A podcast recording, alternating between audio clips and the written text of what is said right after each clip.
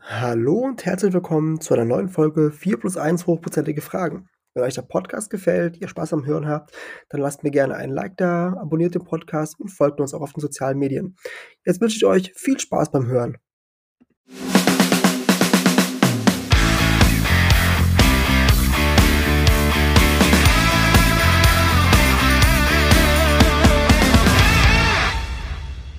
Hallo und herzlich willkommen zur neuen Folge 4 plus 1 hochprozentige Fragen.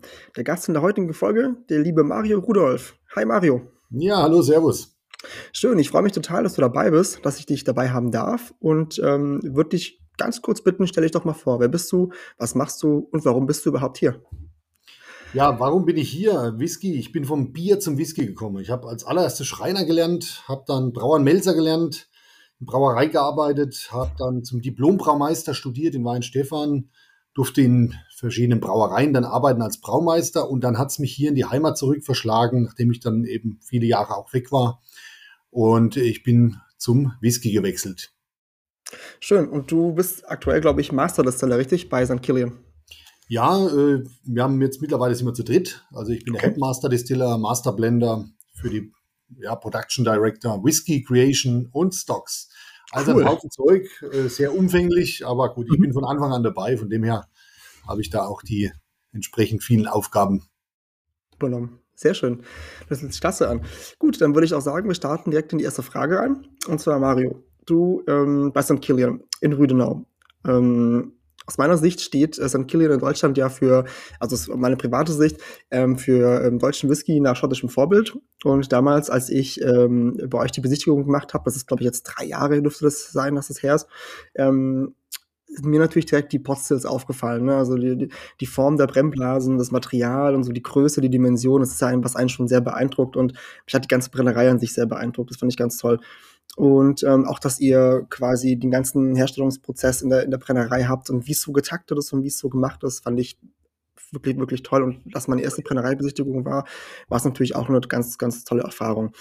Ähm, jetzt aber mal zu dir, Mario. Erzähl doch mal so ein ganz kleines bisschen, wie kamst du eigentlich zu St. Killian? Also wolltest du schon immer, bist du irgendwann als Kind morgens mal aufgewacht und hast gesagt, ich will unbedingt Master Distiller oder Master Blender bei einer deutschen Whiskybrennerei werden? Oder wie kamst du denn dazu? Also erzähl mal so ein bisschen. Ja, das ist ähm, eigentlich eher ein verworrener Weg, weil ähm, in Deutschland ist jetzt vielleicht nicht unbedingt so die Whisky-Laufbahn so das Erste, was man in der Getränketechnologie in der Branche so anstrebt. Für mich war ja, eben am Anfang das Holz, dann war das Bier und während ich Braumeister war bei der Neumarkt der Lamsbräu in der Oberpfalz, habe ich auch den Whisky so langsam entdeckt für mich. Ja. Und ähm, mit einigen Kollegen dann ab und an auch mal gerne einen Whisky probiert. Mein allererster Whisky, Single Malt Whisky, war Lagavulin, also gleich was Rauchiges. Das hat mich also auch gepackt. Und ähm, bei einem Heimatbesuch hat meine Oma mir mal irgendwann einen Zeitungsartikel hingelegt, hat gesagt, hier, hier entsteht eine Single Malt Whisky Distille in Rüdenau. Ne? Wollte mir das einfach nur so mitteilen. Das war einfach nur so eine kleine, ja, hier passiert was ne, in der Region.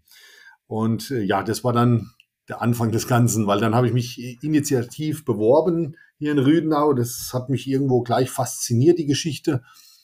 Und das war dann die Geschichte. 2015 habe ich dann angefangen, hier zu arbeiten. Also vom Bier, vom Holz, vom und dem Bier dann zum Whisky. Das ist ja eigentlich auch, äh, man könnte sich es nicht besser ausdenken, ne? weil alles zusammen ist eben Whisky, Holz ja. und Bier. Ähm, ja, so ist das halt manchmal, wie das Leben so die Geschichten schreibt. Ja, ich, ich finde das fantastisch, wenn, wenn das äh, sich so nach und nach einfach in verschiedenen Stücken zusammensetzt und ähm, du danach im Prinzip genau das, ja, das gefunden hast, was du komplettierst am Ende ja quasi von der Reise oder von der bisherigen Reise, die ganzen Etappen und bis jetzt quasi mit den, den Erfahrungen, die du davor gesammelt hast, kannst du perfekt einbringen. Ich finde das toll. Das ist ähm, für mich immer sehr beeindruckend, wenn man sowas ähm, so hinbekommt. Und ähm, was mich noch interessieren würde, Mario, ähm, wie ist denn so, wie sieht denn so dein ganz normaler Alltag aus, also in der Brennerei? So, kommst du morgens an, trinkst erstmal Kaffee und dann gucken wir mal oder wie läuft so der ganz normale Tag ab? Ja, das hat sich sehr stark gewandelt vom Anfang. Also wenn ich überlege, ich war hier für den kompletten Aufbau mit zuständig, also ich war hier so quasi so der Bauleiter vor Ort. Ähm, dann habe ich mit dem Soldan Fodi, äh, der schon von Anfang an dabei ist, wir haben dann quasi erstmal zu zweit produziert, die ersten zwei Jahre. Und, äh, mit, und dann hat sich das immer mehr so gewandelt, dass ich also quasi aus der Produktionsrolle raus äh, dann immer mehr in die administrative Rolle reingewachsen bin und äh, das, vor allem das Blending halt danach äh, in größerem Ausmaß immer betreibe und die ganzen äh, ja, die ganzen Fässer checke. Ne? Das sind, das sind tagelange Arbeit, das ist hunderte von Proben. Äh, natürlich das ganze Stock-Management, also die, der Fasseinkauf. Äh, wenn man überlegt, wir haben mittlerweile knapp 10.000 Fässer hier. Das ist an sich schon ein Riesenjob. Und die Geschichte natürlich dann auch das Gesicht der Distille zu sein. Das ist ähm, mittlerweile doch ein, ein Riesenanteil weil es ganz viel Spaß macht, dann eben Warehouse-Tastings, Bunker-Tasting mhm. äh, oder Tastings irgendwo in den Städten, draußen bei Händlern oder auch ein Podcast, so wie mit dir, äh, zu machen. Richtig. Und ähm, ja, wenn man das alles zusammennimmt, habe ich wirklich äh, mannigfaltige Aufgaben und sitze tatsächlich ziemlich viel am PC mittlerweile oder bin ziemlich viel unterwegs. Und äh, sonst sitze ich sehr viel über Proben, mache mir Gedanken über, ja, schöne Signature Editions oder sonst was, welche Fässer passen zusammen. Das ist für mich mittlerweile äh, so der Haupt, die Hauptgeschichte. Ja. Also mehr Büro mhm. wie direkt in der Produktion. Ja. Okay. Obwohl die Produktion natürlich nie weggefallen ist, weil wenn es da irgendwo brennt, bin ich natürlich da und ähm, das äh, passiert ja öfters in so einem Produktionsbetrieb, Betrieb, dass es brennt. Das kann ich mir vorstellen, ja. Also, da muss ja schon sehr viel zusammenspielen, dass da alles, alles perfekt abläuft. Ne? Das ist schon beeindruckend. Ähm, dann hast du ja quasi eine richtig, richtig schwere Arbeit. Also aus meiner Sicht, so aus, aus, aus dem Blogger-Leben heraus, also diesem Hobby, ähm, ist natürlich eine tolle Aufgabe, wenn du äh, ständig Proben hast und was probieren kannst und äh, da mal das Neueste immer hast. das ist. Ähm, schön, dass du das Arbeit nennen kannst, aber ich glaube, dass du wahrscheinlich kommst an einem Punkt, wo du dann auch irgendwann mal ein paar Tage Pause brauchst vor Whisky oder kommt das gar nicht vor, dass du so sagst, oh, jetzt äh, weißt du, eigentlich müsstest du mal wieder was verkosten heute, aber ähm, äh, verschiebst es auf morgen. Ist das schon mal passiert oder kommt es bei dir einfach gar nicht an den Punkt, dass du sagst, nee, ich, ich möchte jetzt gar nicht mal probieren? Also? Ja, es kommt schon mal an den Punkt, dass es auch mal ein bisschen wehtut, ne? weil mhm. wenn man jetzt überlegt, dass man, also Gut, man muss es sich natürlich so legen, dass man sich selbst nicht überfordert und die Geschmacksnerven, die Geschmacksknospen nicht überfordert. Aber manchmal, der drängt halt ein bisschen. Ne? So, wenn ich jetzt gerade mhm. hier äh, direkt hier rüber schaue, ich habe meinen Tisch hier vor mir stehen, ich habe jetzt gerade auf dem Tisch wirklich so knappe 60 Proben und der ja. Kollege ist gerade unterwegs und zieht nochmal 40. Also ich habe jetzt die kommenden Tage wirklich viel vor, weil es einfach mhm. darum geht, Produkte noch vorzubereiten. Ist ja immer mhm. toll, wenn man das machen darf. Das heißt ja, es läuft, dass andere Produkte irgendwie ausgehen. Und äh, da lebt man immer so in der Zukunft und, und äh, ist euphorisch. Ne? Aber wenn Klar. man so einen Tag hinter sich hat und ich verkoste alles fast stark, das ist äh, für mich irgendwie der bessere Weg, mhm. dann kann das schon mal sein, dass so Geschmacksnerven auch ein bisschen, der Mund ein bisschen betäubt ist und dann braucht man einfach mal einen Tag Pause und dann geht es wieder weiter. Ne? Das kann ich mir gut vorstellen, ja. Gerade wenn man äh, Fassstärken verkostet oder ein bisschen höherprozentig hat, es ist natürlich auf jeden Fall schon nach einer, nach einer Weile auch, ich meine, man merkt es ja auch im privaten Rahmen, wenn man mal ein bisschen mehr trinkt, ist es ähm, schon anstrengend auf jeden Fall auf Dauer. Also dafür war auch großen Respekt, auch dass du, dass du da weiterhin immer die Lust dran hast und dir das immer, immer Spaß macht. Ich finde das, finde das toll. Dann, ähm, ja, schön, dass du das ein bisschen erzählt hast. Dann kommen wir mal zur zweiten Frage jetzt tatsächlich schon. Und ähm, aus meiner Sicht, und wie gesagt, was ich äh, hier darstelle, ist mal meine ganz private Meinung. Es können, dürfen andere anders sehen. Aber aus meiner Sicht ähm, hat St. Killian in sehr kurzer Zeit sehr beeindruckendes geschaffen. Also ich meine, neben dem tollen Destillat an sich, ist ja wirklich, also ich sag mal so, nichts davon muss ins Klo. Also alles, was ich hatte, hat mir sehr gut geschmeckt. Ähm, also vom Destillat an sich bis zur Herstellung und auch Lagerung und Reifung spielen ja viele Faktoren eine Rolle, dass eine Brennerei am Ende dann mit dem, was es macht oder mit der Marke auch Erfolg hat. Und ähm, ihr habt ja meiner Meinung nach alles super durchdacht, aber es fängt ja nicht nur, es hält ja nicht bei der Produktion an sich auf oder beim Destillat, es geht ja auch in Richtung nach außen die Darstellung und da habt ihr zum Beispiel mit den Flaschen, ne, mit der tollen Potstill-Form, habt ihr auch ein richtiges Augenmerkmal gesetzt. Ähm, Gleichzeitig habt ihr viele Fässer, wie du schon erzählt hast. Und wie ich auch, glaube ich, weiß, habt ihr sehr viele unterschiedliche Fässer auch auf Lager. Das heißt, ihr habt da auch große Möglichkeiten, Sachen Kreativität, dass ihr euch ausprobieren könnt. Dann habt ihr natürlich verschiedene Abfüllungsreihen. Ihr habt die Signature Editions. Ihr habt, ähm, am Ende habt ihr jetzt ja auch die, den äh, Bud Spencer und die Terence Hill äh, Geschichten gemacht, was ich total cool finde, weil das sind auf jeden Fall auch meine Helden aus der Jugend. So, ne? also die Filme hat man alle durchgesuchtet. Man liebt es einfach, wenn man in den 80ern geboren ist. Ist das noch so? Ich weiß nicht, wie es mit den Jugendlichen heutzutage ist. Aber ich finde es toll. Und auch, dass ihr zum Beispiel jetzt, glaube ich, als letztes habt mit, ähm, mit Judas Priest, glaube ich, die letzte Abfüllung gemacht, richtig? Also mit der Band. Ja. Genau. Ja, finde ich auch toll. Und was man auch sagen muss, ihr habt jetzt auch vor kurzem das Zehnjährige gefeiert, richtig? Also da gab ja auch ein, ein Tasting zum Zehnjährigen, ähm, wo ich leider krank war. Da konnte ich leider nicht teilnehmen. Das habe ich mir echt ein bisschen in Popo gebissen, dass ich da, aber es ging einfach nicht. Da lag ich mit 40 Fieber auf der Couch. Genau. Und ähm, lange Rede, kurzer Sinn. Was, was macht für dich denn eigentlich St. Killian aus? Also, was macht euren Whisky aus deiner Sicht aus? Was macht die Brennerei aus? Und ähm, wie würdest du sagen, was ist der Unterschied vielleicht zwischen St. Killian Distillers und anderen deutschen Whiskybrennereien? Oder gibt es da einen Unterschied? Oder einfach, was macht St. Killian aus deiner Sicht aus? Ja, da, da könnte man vieles sagen, aber wenn man mal so ein paar Sachen, so ein paar äh, wichtige Dinge rauspickt, ich denke, dass wir schon eine einzigartige Anlage haben.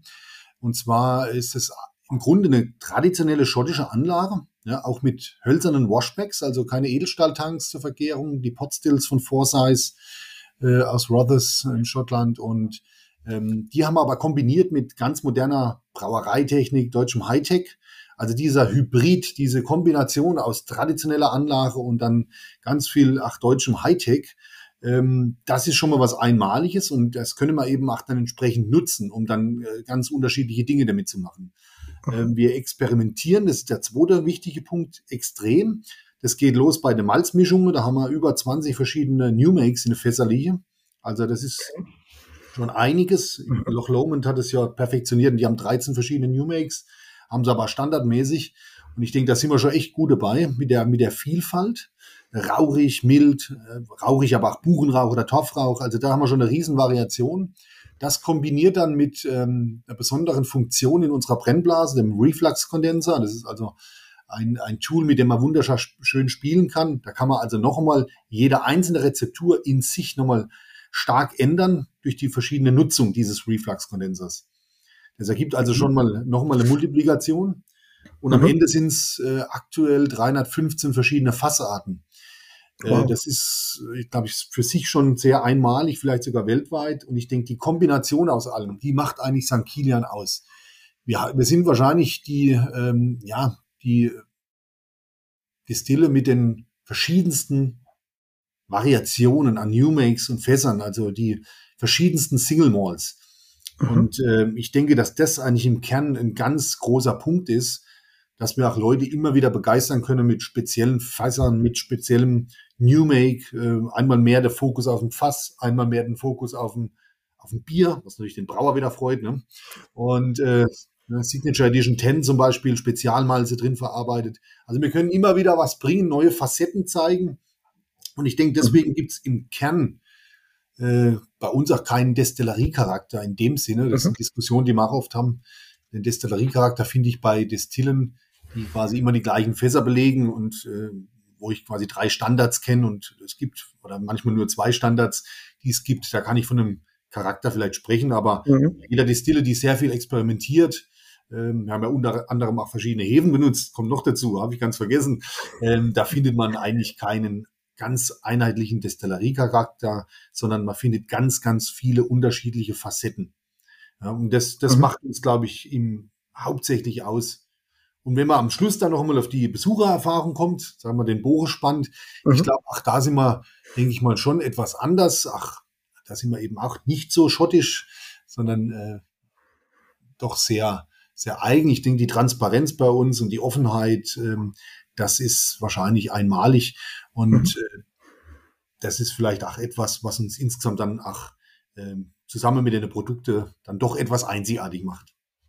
Auf jeden Fall, also gerade mal auf die Führung ähm, quasi, wenn man jetzt als Bucher kommt und man so eine, eine so eine Tour quasi bei euch macht, also die Information, die man da bekommt, das ist wirklich super transparent alles. Also ich war sehr beeindruckt, was hier alles erzählt und wie, wiefern man da wirklich dem, ja, dem Besucher und dem Genießer einfach die ganze Welt eröffnet, was, was in der Brennerei passiert. Also habe ich so nicht erwartet gehabt, dass es so viele Informationen gibt. Das ist echt fantastisch und ähm, was mich noch interessieren würde, so als kleine Anschlussfrage vielleicht da ähm, dran, wie wichtig ist denn für euch Regionalität? Also wie wichtig sind für euch regionale Produkte? Verarbeitet ihr regionale Produkte? Ich meine, gerade jetzt in der, in der Zeit, in der wir uns befinden, wo vielleicht auch mal Lieferengpässe passieren, wo die Preise vielleicht von Importware für in fünf Monaten sehr schwer oder sehr schlecht zu kalkulieren sind.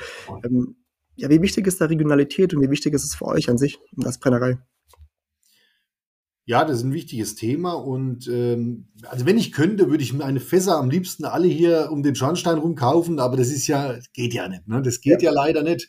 Ähm, wir sind aber für alle hier in der Region, die wissen ganz genau, wenn sie Fässer abgeben, ob das jetzt Winzer sind oder die Brauereien oder mhm. mittlerweile auch die Kältereien, Apfelweinmäßig, ähm, die sind immer eingeladen, uns zu kontaktieren und wir kommen schnurstracks gefahren und holen frisch entleerte Fässer ab. Also das macht mhm. uns natürlich riesengroßer Spaß, ob das Spätburgunder Fässer sind hier vom Main mhm. oder eben von der Brauerei Faust, Eisbock oder Brauerreservefässer, also Ex-Bierfässer. Das macht uns Riesenspaß. Ähm, aber nichtsdestotrotz ist für uns äh, das nicht begrenzt auf die Region. Wir sind, äh, wir denken immer sehr, sehr international, weltweit und beziehen ja unser Malz ähm, zum einen schon aus Franken, wir sind ja unter Franken hier, von der mhm. Melzerei Weiermann, aber zum anderen eben auch aus Schottland, weil wir einfach total auf Torfrauchmalz stehen. Mhm. Und gut, wir wissen ja, die Schotten beziehen ihr Malz ja auch aus Europa und äh, aus Kasachstan ja. und so weiter. Also von dem her, ähm, ja, wir sind, wir, wir sind bodenständig und stehen hier mit beiden Füßen auf, auf dem Boden und versuchen alles Mögliche aus der Region quasi an uns zu reisen, wenn es geht. Das macht uns total Spaß. aber denken dann trotzdem wieder mit dem Kopf auch wirklich international. Ein besonderes Projekt vielleicht noch zu erwähnen, unser mhm. Heimatmalt. Das ist nämlich tatsächlich wirklich die DNA von hier.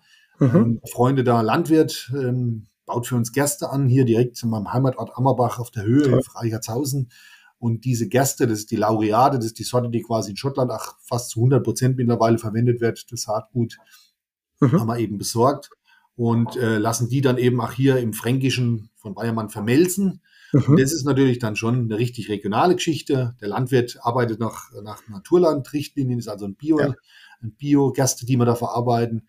Ja, das macht auch absolut Spaß, weil wir immer mit dabei sind bei der Saat, bei der Ernte. Und ähm, ja, das ist, das ist dann so, das, wo man das auch richtig ausspielen können, dann diese Regionalität. Also das ist ja. unser regionales Projekt quasi. Das finde ich toll. Also ich, ich finde äh, die, die regionalen Bezüge, wenn man da die Möglichkeit hat, mit regionalen Produkten zu arbeiten, finde ich super spannend. Da wird, sich für mich jetzt noch, jetzt habe hab ich nochmal eine Anschlussfrage, die sich gerade spontan im Kopf mir stellt. Ähm, wie wichtig oder ist für dich Terroir ein Punkt? Also, oder ist es, sagst du, das ist, sag eins nicht beim Wein, aber beim Whisky macht es jetzt nicht so einen großen Unterschied für dich persönlich aus deiner Sicht heraus? Doch, es macht einen absoluten Unterschied, wenn man es ausspielt. Also ich sage mal so, wenn, wenn ich jetzt hergehe und normalerweise von der Melzerei, wie jetzt zum Beispiel Weiermann, die beziehen ihre Gerste aus dem Umkreis von ungefähr 200 Kilometer. Ne, das mhm. ist also fränkische und auch thüringische Gerste. Äh, das kann durchaus auch immer sein, dass mal Mecklen, aus Mecklenburg-Vorpommern was dabei ist. Mhm. Aber hauptsächlich ist es so 200 Kilometer um der, um der Schornstein rum. Mhm. Also da werden aber immer dann verschiedene Gerstensorten, die die Landwirte anbauen, dann gemischt. Das ist aber völlig normal und auch gut so, weil der Brauer oder auch jetzt in dem Fall der, der Whisky-Brauer, wenn man so will, mhm. der möchte ja schon eine gleichbleibende Qualität, damit äh, sein Pilsner Malz oder auch seine anderen Malze, damit er auch einen gleichbleibenden Geschmack entwickeln kann. Ja. Und wenn man dann mal ausschert und nimmt mal zum Beispiel eine Barke, die haben wir verarbeitet, das ist eine, eine ganz alte Gerstensorte, die nur noch von wenigen Landwirten im Oberfranken angebaut wird. Mhm. Oder auch andere Beispiele, die es da gibt. Und dann schmeckt man tatsächlich den Unterschied, wenn man äh, den New Make dann verkostet. Ja. Unseren Heimatmalt genau dasselbe. Mhm. Ich habe ähm, einen ganz anderen Geschmack wie, wie diese Mischung aus verschiedenen Gersten aus einer großen Region. Wenn ich hier den einzelnen Acker sogar betrachte, mhm. äh, Waterford treibt es ja äh, komplett auf die Spitze. Ja. Ähm, klar, irgendwo auch dann in der Region werden dann die Nuancen vielleicht kleiner, aber es mhm. gibt sie. Es gibt sie und deswegen kann man definitiv sagen, Terror matters. Das ist nicht nur beim Wein so, die haben es uns ja. quasi nur vorgemacht. Das ist auch für den Brauer so, das ist auch für den Whiskybrenner so und auch bei anderen Dingen, die man so landwirtschaftlich nutzen kann. Also es macht definitiv einen Einfluss und von dem her ähm, machen solche Projekte, wo man dann regional was anbaut, dann schon auch einen Unterschied. Das, das finde ich auch. Also da bin ich ganz deiner Meinung. Ich ähm, finde es auch gut, dass es im Bereich Whisky aus meiner Sicht zumindest gerade momentan immer mehr Thema wird. Also dass äh, mehr Brennereien drauf eingehen und was Waterford macht, ist natürlich aus meiner Sicht total toll, weil die es ja wirklich auf die Spitze treiben, wie du schon gesagt hast. Also da wirklich die kleinsten Nuancen versuchen rauszu, rauszubekommen.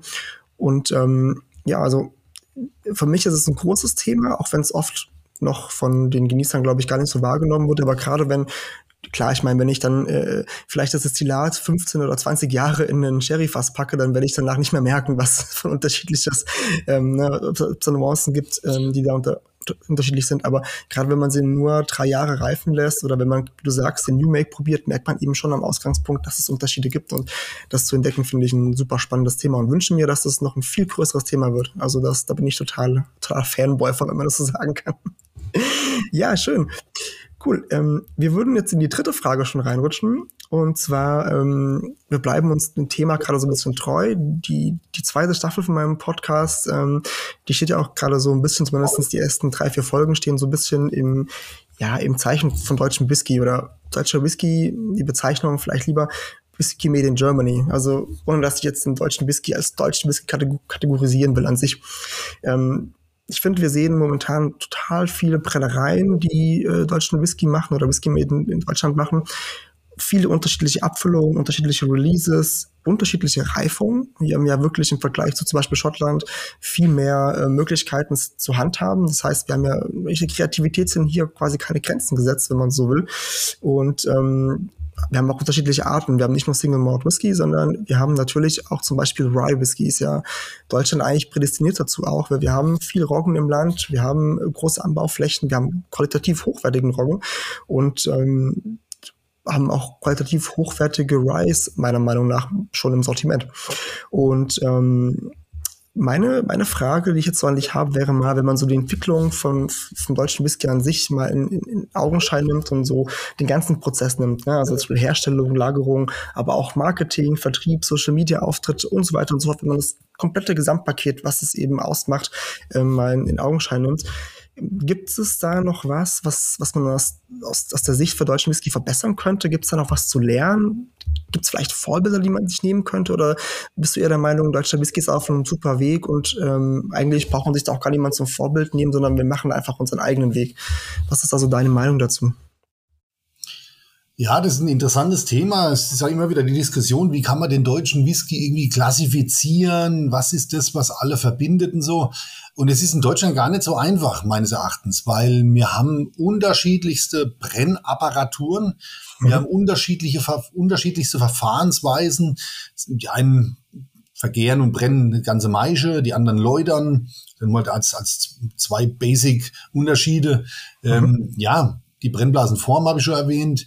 Äh, dann auch Vorlauf, Nachlauf, Wiederverwendung, dann die verschiedenen Getreidesorten, die du erwähnt hast. Mhm. Das ist schon, das ist schon recht ähm, wild, sage ich jetzt mal.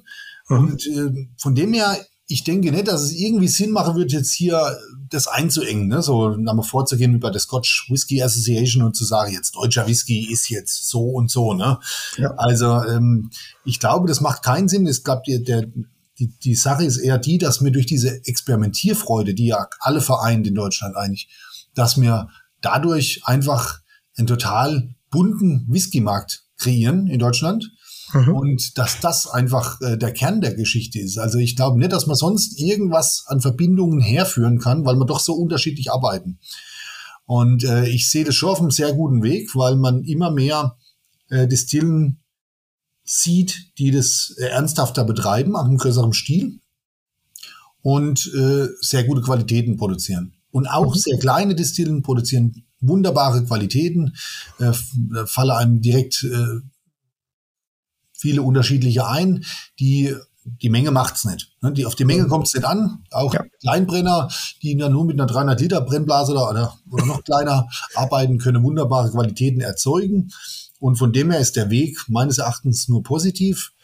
Und es gibt ja auch ein paar große eben, die äh, das eben vielleicht auch gar nichts anderes machen, so wie wir zum Beispiel. Die ja. treiben, glaube ich, den ganzen Kahn dann auch ein bisschen so nach vorne an. Richtig, genau. Also das war so ein Punkt, der mir immer, äh, wo ich manchmal, was ich noch schade finde tatsächlich, dass es, ähm, wie du schon gesagt hast, es gibt wirklich sehr viele Brennereien, die richtig gute Qualitäten machen und wie du sagst, auch kleine Brennereien, die dann halt wirklich teilweise nur regional große Bekanntheit haben. Und da ist es was, was ich manchmal ein bisschen schade finde, weil ähm, ich der Meinung bin, man müsste das noch viel weiter vorantreiben. Also die einzelnen Brennereien müssten dann noch viel mehr dafür machen, dass es noch überregional wird. Also wir wollen nicht international sprechen. Das, glaube ich, macht äh, keinen großen Sinn bei den meisten. Aber ähm, so überregional, dass, dass noch mehr Genießer quasi, noch mehr Whisky-Freunde davon Kenntnis nehmen.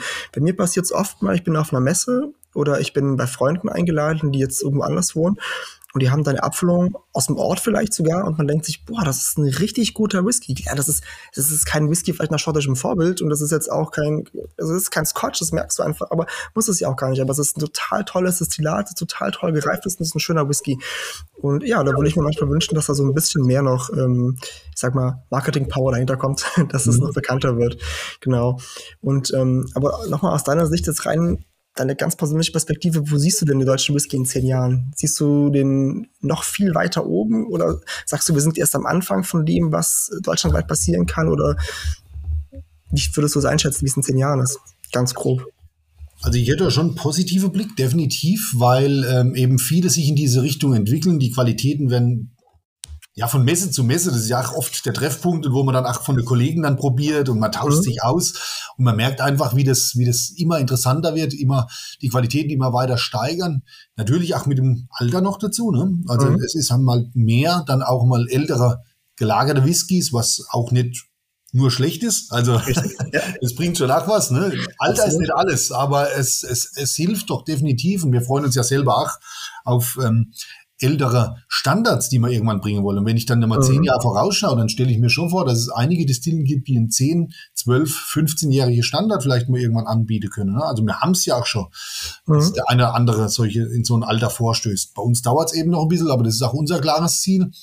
Und ich denke auch mit dieser Reife und dieser Fülle, die diese Whiskys dann auch noch dazu bekommen, mhm. also wird sich das nur positiv entwickeln. Und dann sehe ich dann schon, dass die New World Whiskys äh, weltweit doch mehr Anklang finden, ne, rund mhm. um den Globus. Also nicht nur die klassischen Whisky-Nationen. Und ich sage mal, die Japaner haben ja auch was geschafft. Die haben auch sehr lange gebraucht, muss man sagen. Aber ja. die haben eine eigene Whisky-Nation geformt, eine eigene Identität geformt. Ähm, das könnte ich mir schon vorstellen, dass das für deutschen Whisky auch funktioniert. Dass wir auf dem Bildschirm auch international sind. Ja, das also, wie gesagt, in, in zehn Jahren sehe ich das auf jeden Fall auch. Also, dass man dann den, den Schritt wagen kann, ins Internationale zu gehen und dass man da vielleicht mehr noch, also breit gefächert international verfügbar sein kann. Ähm, würde ich deutschen Whisky auch wünschen, weil ich wirklich finde, dass es tolle Sachen gibt, wie du auch gesagt hast. Da brauchen wir uns gar nicht verstecken. Da haben wir ganz, ganz tolle Sachen. Und ähm, wenn wir jetzt noch mal diese, diese, diese Freiheit, die wir haben, äh, mal ganz kurz uns vor Augen führen und sagen, wir haben, wir sind nicht so eingeengt wie jetzt zum Beispiel in Schottland. Da ist nicht so viel strenge Regularien, also es gibt schon strenge Regularien, klar, aber es ist nicht so eingeengt in der Kreativität. Ähm, wenn man das mal betrachtet, gibt es einen Fasstyp oder eine Fassart oder eine Holzart, die du jetzt sagst, dadurch, dass ich sie verwenden kann in Deutschland, die finde ich richtig geil. Zum Reifen, zum Lagern. Ja, da gibt es schon einiges, weil wir haben ja so viel Verschiedenes, äh, da gibt es einiges. Aber ich sage nur mal eins, also was immer wieder ach, für Begeisterung sorgt, ist zum Beispiel die Kastanie. Das ist, genau. das ist eine Fassart, die auch im Sherry-Bereich schon eingesetzt wurde. Äh, damals teilweise eher, weil es mal keine Eichen gab oder sowas, aber da hat man gemerkt, was die kann. Und mhm. das ist zum Beispiel, ach was, wenn unser David Heinz mal da ist, äh, unser irischer Master-Distiller, der ja hier mit aufgebaut hat, mhm. das ist halt was, was er auch nicht kennt. Ne? Und da kannst du schon mal eine, auch andere Fassarten wie die Akazie, wie ähm, ja der Schweizer Birnbaum oder Maulbeer. Total interessant. Also das macht schon richtig Spaß, dass man da auch mal andere Holzarten verwenden kann. Ja, natürlich im großen Stil ist das auch schwierig. Ne? Ja. Das kann man aber bei der Kastanie durchaus tun. Also das finde ich schon, okay. Äh, das finde ich schon ein sehr interessantes Holz. Und ähm, ansonsten sind es halt auch die Vorbelegungen, ne? weil auch mhm. da sind ja die Schotten sehr eingeschränkt, auch die Iren, die schränken sich da ein. Ähm, und da gibt's ja so tolle Fässer weltweit. Also 315 ist ja, ist ja lange das Ende. Es gibt so viele interessante Fässer und auch Fassgrößen aus aller Herren Länder. Und äh, auch ein Rotwein ähm, ist nicht gleich Rotwein. Also verschiedene Weingüter, ob das Chateau Margaux ist oder ein Chateau Lafitte, schmecken die ja. Whiskys daraus deutlich, deutlich unterschiedlich. Ja. Also von dem her gibt's da noch viel zu entdecken. Absolut. Und, und ähm, ich bin ja, viele von, von den Zuhörern wissen es wahrscheinlich jetzt schon, weil ich jetzt schon ein paar Mal darüber gesprochen habe. Ich bin in, in Portugal ähm, bin ich äh, aufgewachsen. Also ich bin quasi vom 6. bis zum 21. Lebensjahr in Portugal gewesen. Und ähm, ich habe damals schon immer gesagt, portugiesische Rotweine zum Beispiel sind der absolute Shit. Also die brauchen mhm. sich hinter gar nichts verstecken, kein Spanier, kein Franzosen, kein gar nichts. Und ähm, mich würde es noch viel mehr freuen, wenn wir noch viel mehr Whisky gereift in ja Ex-Rotweinfässern aus Portugal hätten, aus der Douro-Region oder auch von mir aus aus dem Alentejo oder Lissabon, wo auch immer her. Also das würde mich noch freuen, weil alles, was ich bisher davon probiert habe, war immer mega. Also der Einfluss vom Fass auf das Destillat war Bombe. Das ist ja. also an alle da draußen Wir haben einiges aus dem Duorotalach und haben mhm. mit der Küferei Josafa mhm. äh, gute Kontakt und wolle das auch gerne intensivieren, weil ich denke schon, dass man viel, äh, Südafrika ist übrigens auch so ein Thema, da gibt es auch ja. ganz, ganz viel Rotwein und der ist auch weltweit sehr anerkannt. Also es gibt da viel, viel zu entdecken und es gibt auch andere Regionen wie Andalusien, wo ja. Sherry-artige äh, Fortified Wine produziert werden, auch okay. Australien zum Beispiel. Mhm. Also das ist eben diese Welt, äh, diese, diese, diese Welt der Weine, der, die Welt der Whiskys, die ist eigentlich, das ist ein Universum, ne? Und das, das ja. ist nicht so leicht einfangen. Also da kann man noch ganz, ganz viel machen. Ja, und es ist eben schön, dass wir in Deutschland da der Kreativität nicht viele Grenzen setzen, dass wir das einfach machen können. Cool, ja schön. Ähm, wir kommen auch schon von meiner Seite zur letzten Frage und zwar zur vierten Frage. Klar, es waren jetzt viele kleinere Fragen dabei, aber es sind ja so Überkategorien-Fragen. Kommen wir jetzt zur vierten und ähm, das ist bekanntlich immer so ein bisschen die humoristische, lustige, die so ein bisschen mit dem Augenzwinkern gesehen werden muss. Und ähm, auch für dich habe ich eine Was wäre wenn oder stell dir vor Situation vorbereitet. Und zwar folgendes. Stell dir vor, du bist gerade in der Brennerei, bist am Arbeiten und der Strom fällt aus. Aus Sicherheitsgründen riegelt sich die Brennerei automatisch komplett ab und du hörst, ähm, wenn du zufälligerweise natürlich gut vorbereitet ein Radio dabei hast, dass man so mit Kurbel anziehen kann und dadurch noch Empfang hast, hörst du im Radio, dass das, äh, dass das Ganze zwei Tage dauern soll. Und du weißt, du kommst zwei Tage da nicht raus, aber deine Kollegen, die auf der anderen Seite von der, von der Mauer sind, die können dir eine einzige Flasche, eine einzige Abfüllung von den Abfüllungen, die ihr bisher released habt, rübergeben, mit denen du quasi dann zwei Tage verbringen kannst. Nur die kannst du trinken. Welche würdest du nehmen und warum? Oh, die Frage, die war immer sehr, sehr schwer, weil jedes, jede einzelne Whisky ist ja aus meiner, aus meiner, über meine Hand oder durch meine Kehle gerunnen. Äh, aber ich, mittlerweile habe ich sogar äh, was, was ich mitteilen kann, weil der Signature Edition 10, das ist für mich ähm, eine Herzenssache. Also der, diesen Whisky würde ich mir geben lassen, wirklich. Ich mag den Siggy, Siggy 10, wie mir sage, weil er einfach dieses Malzthema, weil wir das einfach da in den Vordergrund gestellt haben und mhm. nach dem dem New Make und dem Brauer mal etwas mehr Anerkennung als immer nur dem Fass gegeben haben. Also von dem ja. her, mit dem Sigi 10 kann, könnt ihr mich einschließen. Super. Das ist doch eine tolle, eine tolle Ansage. Und ähm, also aus meiner Sicht, wenn, wenn, wenn, wenn mir das passieren würde und ich müsste mir von euch irgendwas aussuchen, dann würde ich mir, glaube ich, einfach irgendwas geben, was in Amarone gelagert ist. Weil die Sachen, die ich von euch da probiert habe, was mit Amarone Cask war, waren immer brutal. Also da habt ihr wirklich, ich weiß nicht, ob ihr einfach total geile Fässer habt oder ob das Destillat einfach super damit harmoniert oder ob es die Kombination ist, aber das war für mich, egal ob es jetzt am Anfang, ich weiß nicht mal welcher Spirit of St. Killians war von der Nummer her, war es der dritte? Ich weiß nicht mehr, der auch immer Round Cask war. Ähm, oder was der? Ich sehe ihn hier am, am Horizont, da steht er noch, okay. das war der zweite, oder? Kann das sein? Ich weiß auf, nicht jeden, auf jeden Fall, auf jeden Fall, äh, der kam schon sehr gut an, das haben wir immer mitgekriegt. Ja, die Signature Edition 2 war, ist ja Richtig. so die gefragteste Abfüllung und gerade ja. haben wir jetzt ja den Ambassador's Choice mit Ude Sonntag, das ist wieder so eine. Amarone-Bombe, weil Richtig. ich einfach auch mal wieder machen wollte und der Ude Sonntag total auf Rotwein steht und dann konnten ja. wir uns wirklich zusammen in die Richtung entwickeln und ja, das funktioniert einfach gut, das ist eine gute Kombi. Also sehr Definitiv. gute Qualität von Claudio Linotti und ähm, mhm. irgendwo der, der New Make harmoniert halt sehr gut mit. Ne? Also das ist eine Kombination. Genau, also das würde ich für mich auch sagen. Also ich, ich fand es toll. Also und, äh, und ich freue mich hoffentlich bald die Abfüllung mit, mit Uwe Sonntag auch mal probieren zu können. Ich hatte ihn ja schon als Gast hier im Podcast auch und finde ihn auch als Mensch sehr interessant und ähm, ganz tolle Geschichte. Schön, dass ihr, schön, dass ihr sowas immer macht, dass ihr da auch ähm, wirklich offen seid für Sachen. Ganz toll. Ich, also von meiner Seite aus, ich wünsche mir, dass ihr das so beibehaltet, dass ihr so weitermacht. Ganz privat gesehen, ihr macht einen tollen Job, finde ich super. Ich habe viel Kram von euch hier rumstehen und es wird auch mehr werden bestimmt. ähm, und ja, Mario, wir sind von meiner Seite am Ende angekommen. Ich, du hast jetzt die Gelegenheit, wenn du magst, kannst du mir auch noch eine Gegenfrage stellen, kannst quasi die Host-Position kurz übernehmen. Ich weiß nicht, hast du was, was du gerne wissen möchtest? Hast du ein besonderes Fass, was du sagst, ah, das, warum haben die das noch nicht oder warum gibt es das hier in Deutschland noch nicht? Irgendwas, wo du sagst, das wäre jetzt für mich wirklich nur der Knaller, wenn ich mal einen Whisky aus so einem Fass, in so einem gelagerten Fass Ja, das ist ganz lustig. Es ist super lustig, dass du, ähm, dass du das ausgerechnet fragst, weil es gibt tatsächlich was. Also wie gesagt, ich komme nochmal auf die Geschichte zurück, dass ich aus, im Prinzip, ich sage mal, ich komme aus Portugal, weil ich einfach meine ganze Kindheit und Jugend da verbracht habe und ähm, da auch in der Mentalität eher Südländer bin als, als jetzt äh, so typischer Deutscher und deswegen ecke ich manchmal auch an. Aber ähm, um das mal so ein bisschen äh, voranzubringen, ähm, es gibt in Portugal ja auch einige regionale Destillate. Das heißt zum Beispiel in Portugal ist ähm, Feigen Feigenschnaps eine total große Nummer und ähm, dieser Feigenschnaps ist jetzt nicht der Kernpunkt, sondern um darauf zu kommen, es gibt sowas in Portugal, das nennt sich Baumerdbeeren. Baumerdbeeren, das sind so kleine Früchtchen, die wachsen an Bäumen, das nennt sich dann ähm, Medronio und davon wird ein Destillat hergestellt. Das ist im Prinzip ein Obstler. Und ähm, dieser Obstler, also diese, oder diese Art von Schnaps, die wird in Portugal öfter mal auch zu besonderen Anlässen in ein Eichenfass gepackt, ne? Und äh, der reift dann, was weiß ich, ein, zwei Jahre da drin oder auch weniger.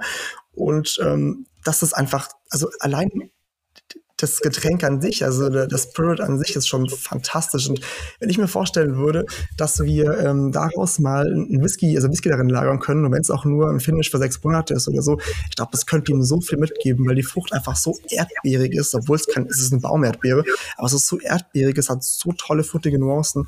Ich glaube, das wäre der absolute Shit. Und falls jemand mal Interesse hat, ich kann sogar Connections herstellen, wo man die Fässer herbekommen kann.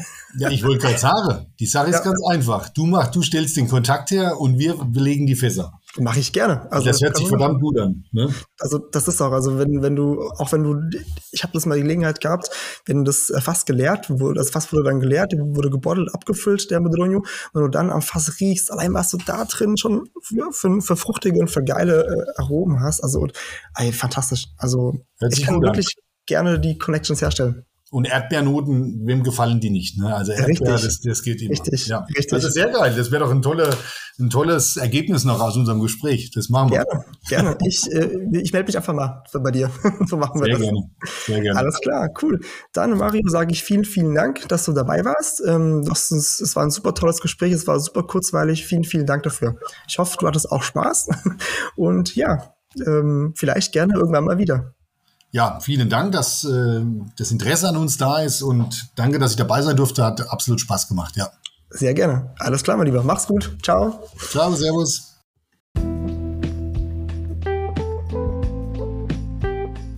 Wenn euch die heutige Folge gefallen hat, lasst mir gerne ein Like da, abonniert die Glocke und verpasst so keine weitere Folge. Übrigens, wenn ihr möchtet, ihr findet den Podcast auch auf sämtlichen sozialen Medien, egal ob Instagram oder Facebook. Schreibt mich gerne an und gebt mir euer Feedback. Ich freue mich, mit euch in Kontakt treten zu können. Vielen Dank fürs Hören und bis zum nächsten Mal.